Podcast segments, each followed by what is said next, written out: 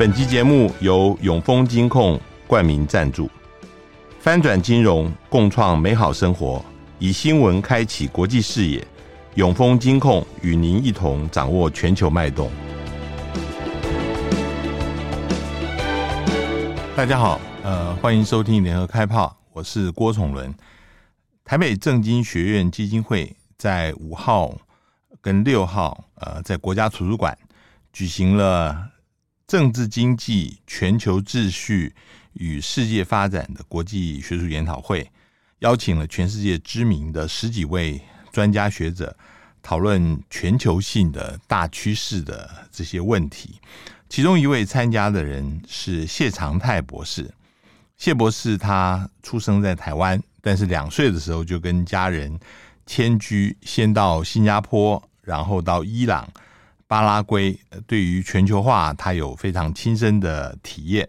他在加州大学伯克莱分校取得经济学博士以后，现在是芝加哥大学商学院的讲座教授，也是当选嗯的时候是最年轻的中央研究院的院士。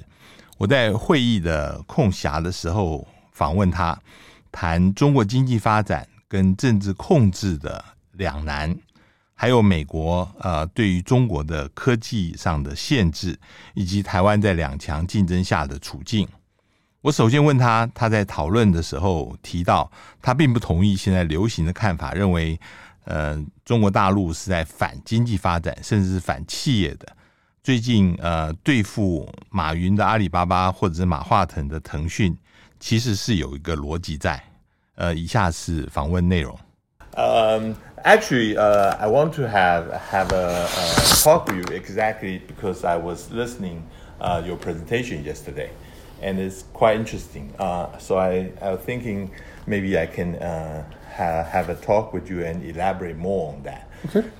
First of all, you, you mentioned that um, you think that uh, China is not discouraging uh, the, the, the, private enterprise. Rather, they are encouraging small and medium enterprise and also they are welcoming and encourage more foreign investment. Um, this somehow is uh, against the general impression. You get the question from the floor as well, mm-hmm. right? They question whether they are generally welcoming the foreign uh, investment. Um, are you still stand by what you say, or there's a they may have uh, some changes happening right now? I mean, this is the way I see it. it it's that um, they want to have political control. Right. Right. So the first part of political control is is I think what we all understand well, right? Which is to which is to basically eliminate all the threats to their political control. Right. But then the other important piece to their political control and also to their political legitimacy is that they also need to have economic growth. Right. They also need to have economic growth. Like a, a, really important part to their legitimacy is that they can claim, look what, what we've done in the last 40 years. Mm-hmm. Like uh, look, look, look at look at where China was in 1978. Look at where China is now, and if you and if you stick with where if you stick with us, the communist the, with the Communist Party, we, uh, this is what we that what we can do. Okay. The question is, and what I try to lay out is, how do you reconcile these two things? Mm-hmm. Which is, and these think about that. These are two different elements, or the, the, the, these are the two ingredients of political control, right? Which is that because it, it, it you can see the tension that it runs into this in. Uh, it runs into this conflict. It, it, it, so maybe a way to think about it is is um, suppose that TSMC is a Chinese company, mm-hmm. right? And suppose that say somebody like Morris, right? So if you think about Morris, stat, the, the, his status here, his words have influence, right? Right. People listen to him, right? Right. Now imagine that this is that that that, that this was China, right? That this was China. Somebody like Morris would be considered to be a political threat, uh, mm-hmm. uh, political p, p, because when he says something, people respect him, right? People respect him and they listen to him, right? So then, so then, what happens then if you were to eliminate the political threat implied by Morris, uh, implied by Morris, but then you also lose the Chinese equivalent of TSMC, Right. right? Which also is very damaging Right. right? So then this is how, and um, and I think that it, it's all about just constantly, re, constantly calibrating uh, how you're going to get these two things Right. right? Uh, uh, um, so what I've seen is, uh, I think, is what I've said, right? Uh, What I've said, wh- wh- which which is that at the same time that you you have seen this crackdown, you also see at the same time sort of this this this campaign to make things better for the small and medium-sized firms, and I think that for the most part, also for the foreign firms. But that does not mean that the foreign firms are going to go in, are, are going are going to go in because there's this legitimate fear of, yes, you're you are improving conditions for me right now, but but wait wait wait, uh, what did you just do to Jack Ma? Right, what did you just do to, to Jack Ma? Uh, are you going to do that to me? Right, right. right. So then, so there's no i think there's no debate that i think that a lot of foreign firms are scared right are, are, are, are scared because of what they've been doing to to the the big uh, private chinese firms at the same time they the chinese authorities i think what, what i see is that they're trying really hard to say no no no no no don't worry about that Right, Uh, don't worry Right. don't worry about that. Uh, that's Jack Ma, and he's a monopolist or whatever. And then a lot of people legitimate, uh, legitimately don't quite believe it. Right. Right? Don't quite, they, they- they, they don't quite believe what you're saying. Uh, they don't believe that. Uh, uh, so it's almost like they, so. Then there's there's an open question about whether the strategy will work. Maybe it's like, you know, the, uh, just to draw a crude analogy, you have a husband that's been cheating on the wife for the last two years, and then the husband says, "No, no, no, no. Okay, from now on, it's over, and then I, uh, I'm not going to be, uh, I'm, uh, that uh, uh, I, I'm no longer going to have an affair."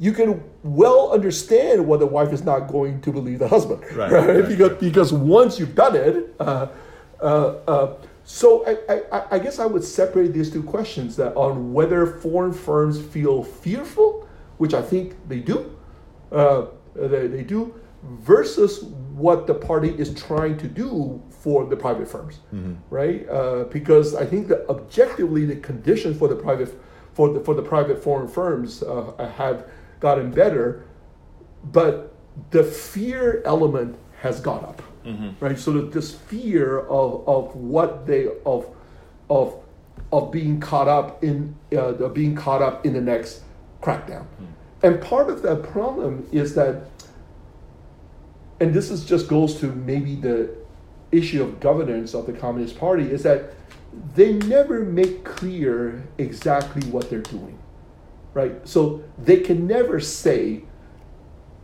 this is only for these industries, this is only for Jack Ma, and this is the reason we're doing it, and you are not affected by this, right? So they can never make make clear uh, what exactly they're doing, and because they cannot make clear what they're doing, it's this this ambiguity makes this fear factor just a lot more uh, uh, just Let me ask you: uh, Is it true that we are seeing two kind of logic here? One is the business and economic logic. The other would be political logic, and the political logic always trump the economic logic in the in in the case of China. yes yes but you also need to have some of that business that economic Right, logic right, because right. if you because the political logic also demands that you deliver economic growth I, I agree. Right. I agree. Right. right. So, so is it we can put a, an analogy just like uh, a pandemic, the lockdown? I mean, uh, we see that over the past years, there have been fierce debate whether we should have an opening up or we should keep the lockdown. That debate had been going on until after uh, the 20th Party Congress. Then all of a sudden they decided to open up. So, so um, there's a very strong demand that uh, now the Chinese economy suffer greatly. We should uh, lift the restriction. We should open up. But on the other hand, there's still a very strong concern about uh, the the pandemic and and whether we should uh, still keep the lid on and until after the 20th Party Congress. Is that uh, there's a similar kind of uh, analogy here? Almost, I would say that the concern has never really been about the pandemic.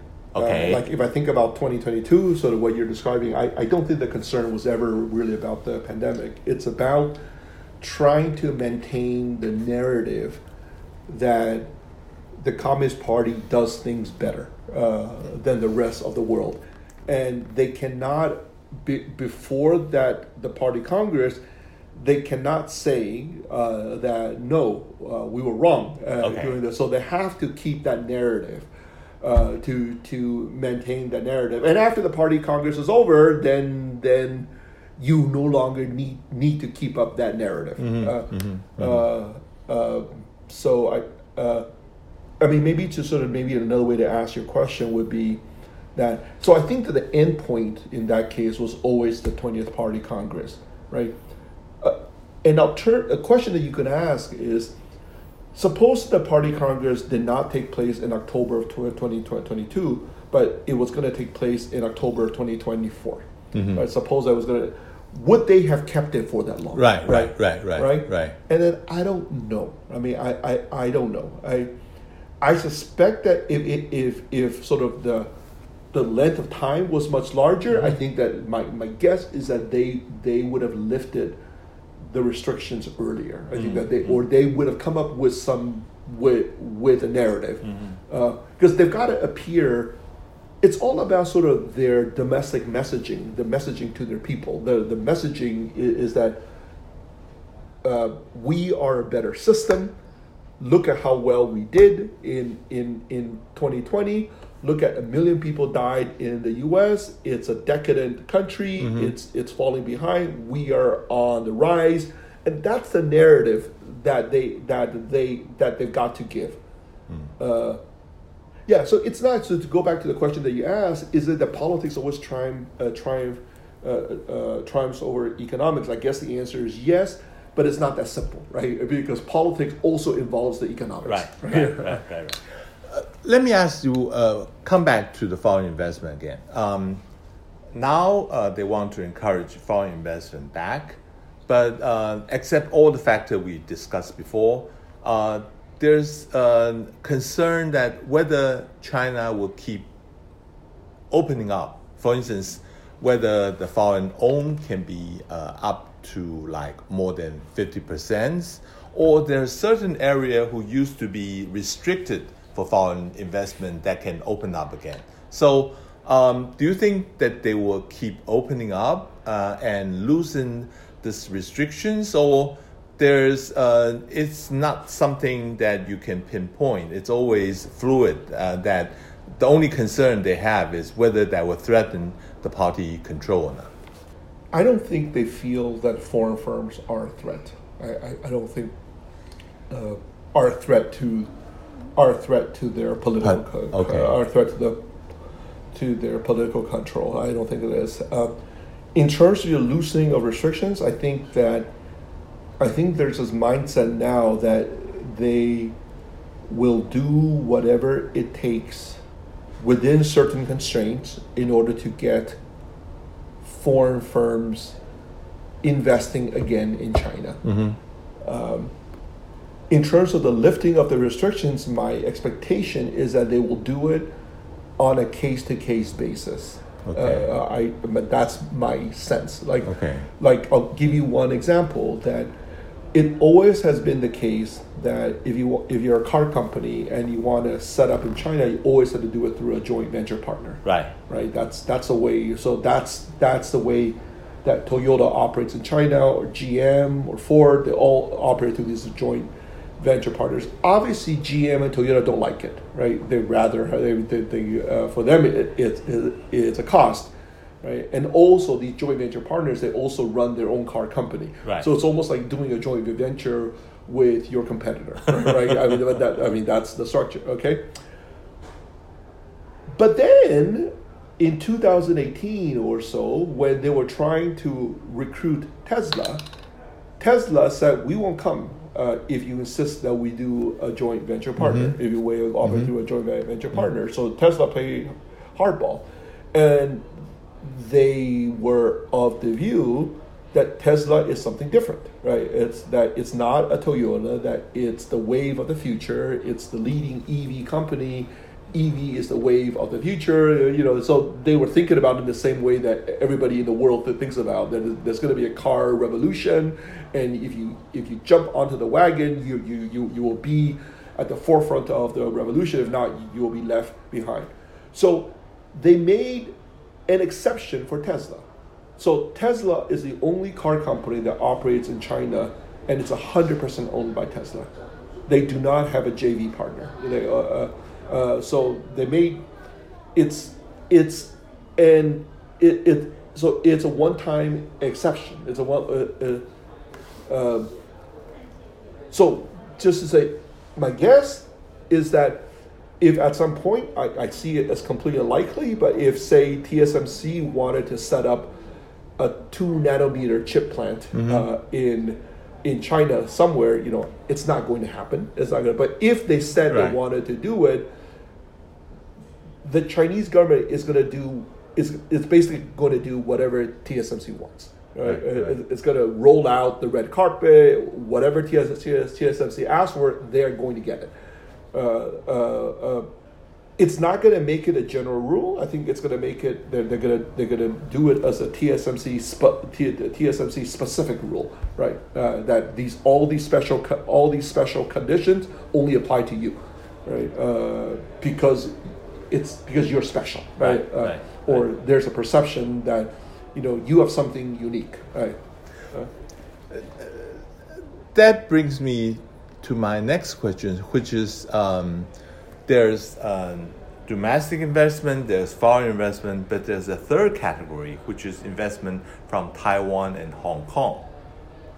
So, um, do you think their treatment of this Hong Kong Taiwan investment will be more like international investment, or they would treat it more like domestic investment in terms of protection or, or the restriction being lifted? from what I've seen is that they treat it like foreign like foreign investment. I mean, my from what I've seen that Okay. they roll out the red carpet, they r- r- roll out the red carpet for Taiwanese mm-hmm. investors.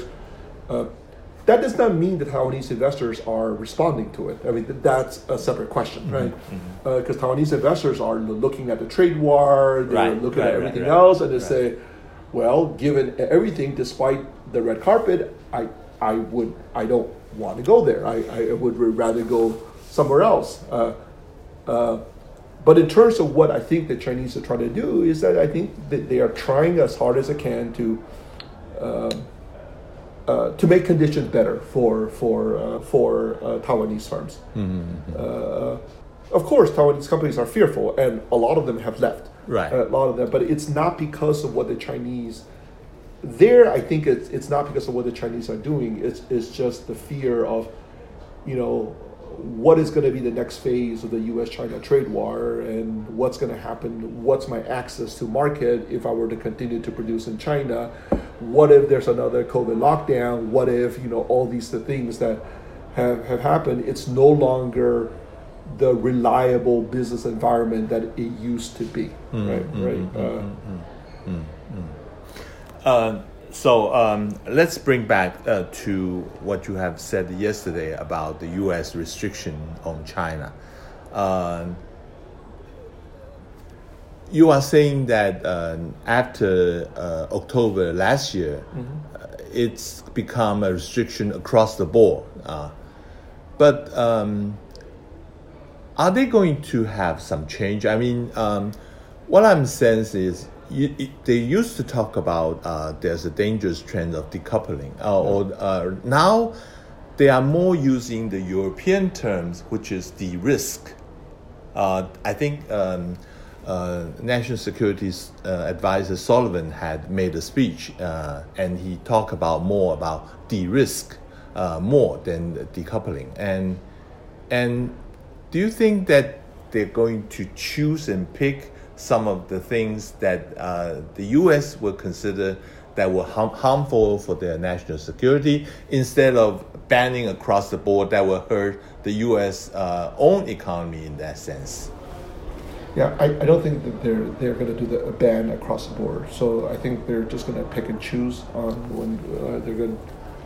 Uh, yeah, I think that it's going to be it's going to be that they're they are going to pick and choose on technologies and sectors that they view as potentially harmful to national security.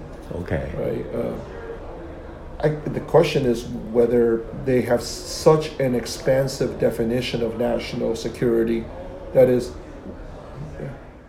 where do you draw the line like Right. what exactly is you know, when is something national security when is something not Right. right Right. right for example is is medical equipment national security right? You could define it uh, you could define it as national security. Our solar panels national security. It's i think it's hard to make the case of national security but it, you know but if you don't define what national security is you could just say that everything it's it's almost like it's i, I guess maybe another way to put it is that uh, think about the Hong Kong national security law. The, like one of the problems of national security law is that they never define what national security is. So they could define it however they want, mm. right? They, they could, uh, mm. as long as they don't like it, then they mm-hmm. could they, they could say, well, this is the, you know, what you're doing is a violation of it violates the Hong Kong national security law.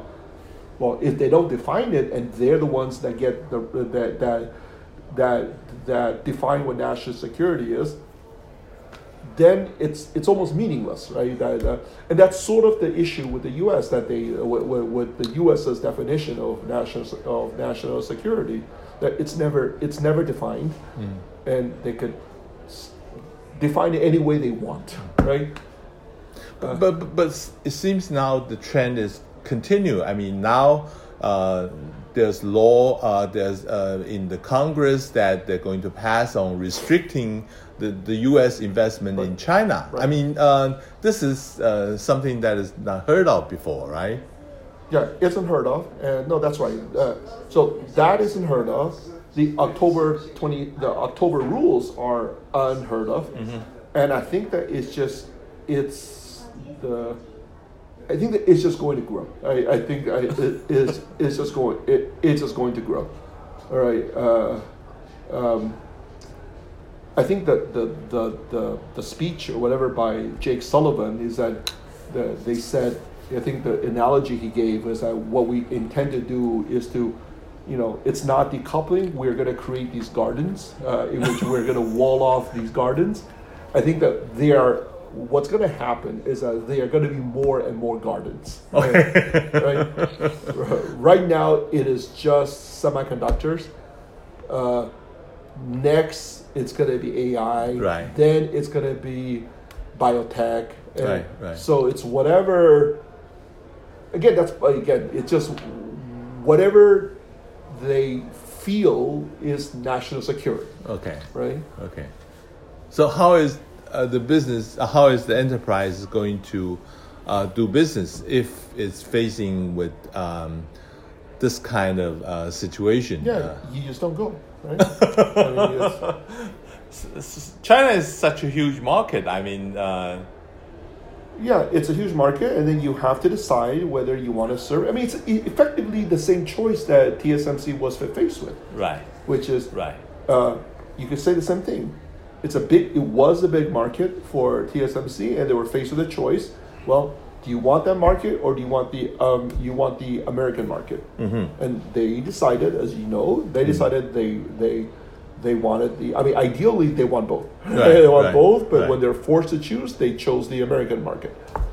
Uh, uh, they're probably not happy about it. I, I, I don't know what they've said publicly. Uh, they're and knowing the company, they, they don't they don't like to complain publicly. Uh, uh, so my guess is that they haven't complained about the U.S. export controls. Uh, Is that true? Uh, have they complained about it They, in public? they, they complained about the, all kinds of demands that uh, if uh, TSMC want to invest in the United States, Oh yeah, that's they about want the financial. Uh, You know, that's right. That's the yeah, that's about the rules of the CHIPS Act. But in terms Right. of the export controls that basically restrict their activities in China, have they complained about that? No. I, I, my guess is that they haven't, right? right, right, right. Right. They they try to get some waiver out of this, but uh, since they are stuck, they are uh, plugging all the holes on, on the waivers. Yeah. They are not complaining, right? Right. Right. Is there uh, additional geopolitical risk for Taiwan business? I mean, uh, besides uh, the thing we have just mentioned, I mean, there's um, a lot of people here are concerned um, whether China is going to attack Taiwan, uh, the, what what's going to be uh, the result of the next year's presidential election here, so on and so forth. What would your suggestion be?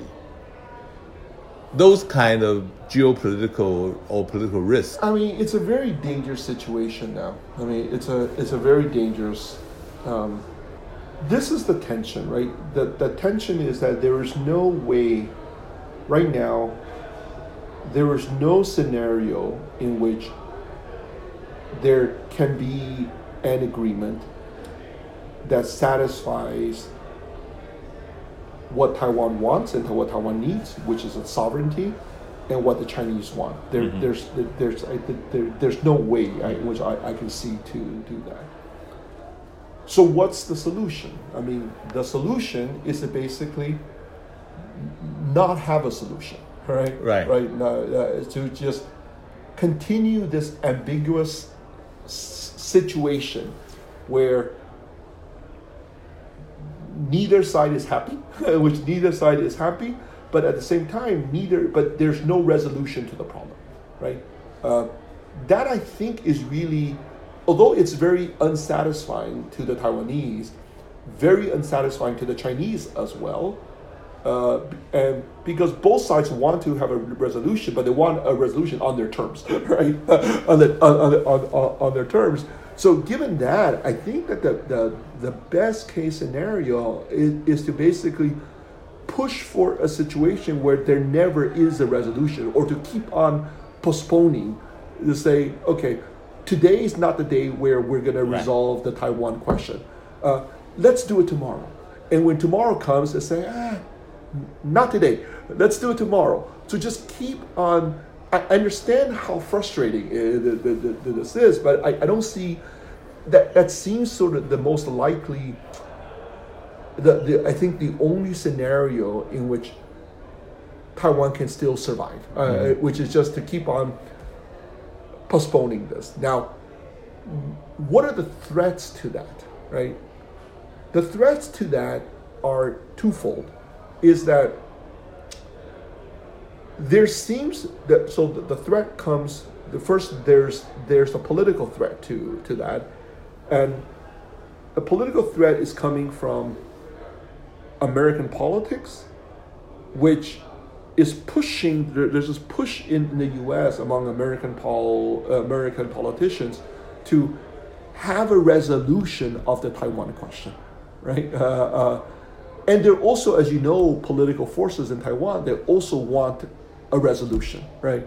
A, a resolution. Now, the, the the problem with with pushing that is that you could get to the point where the Chinese say, "Okay, let's resolve this." And we know what's going to happen, then, right? I, so this is the question for another day. I, I don't think the way they're going to do it is that I, I don't think that they're going to. It's going to be a military attack. I think it's it's going to be a lot more subtle. Mm-hmm. I think that they're, for example, going to threaten. They, they, they may not even impose a blockade. They can just threaten a blockade, mm-hmm. right? And what that's going to do is that you don't actually have to do the blockade. By threatening a blockade, you send, in, you you basically uh, raise insurance rates up through the roof so that so that so that so that the carriers are not going to be willing to ship. Uh, so that effectively does it, and you don't have to do anything. it's just it's just a, a threat. So then, so there are lots of things that that uh, sort of short of military action that they can do, uh, which is going to be very damaging for Taiwan, right? Um, um, the other th- part of the threat uh, is is that think about um, like you know so there's no question what Xi Jinping wants. Uh, the question is think about every morning he wakes up and he would love to be able to take over Taiwan like that's his final piece. that, that, that, that's a final piece in his project of the what he calls the rejuvenation of the Chinese uh, people, uh, the Chinese nation. Then think about, okay, he wakes up in the morning and he thinks, is this is is today the day in which I'm going to do it? Maybe not today. and then the question is, what is going to get him to say, okay, today's the day in which I'm going to do it? Right? So he's going to think about, okay, if I win, I, I'm going to, I am going to be, I'm going to go into the pantheon of great Chinese leaders that restored the dignity and and the power of the great Chinese nation. I'm finally going to solve the hundred years of humi- of, of hundred years of humiliation.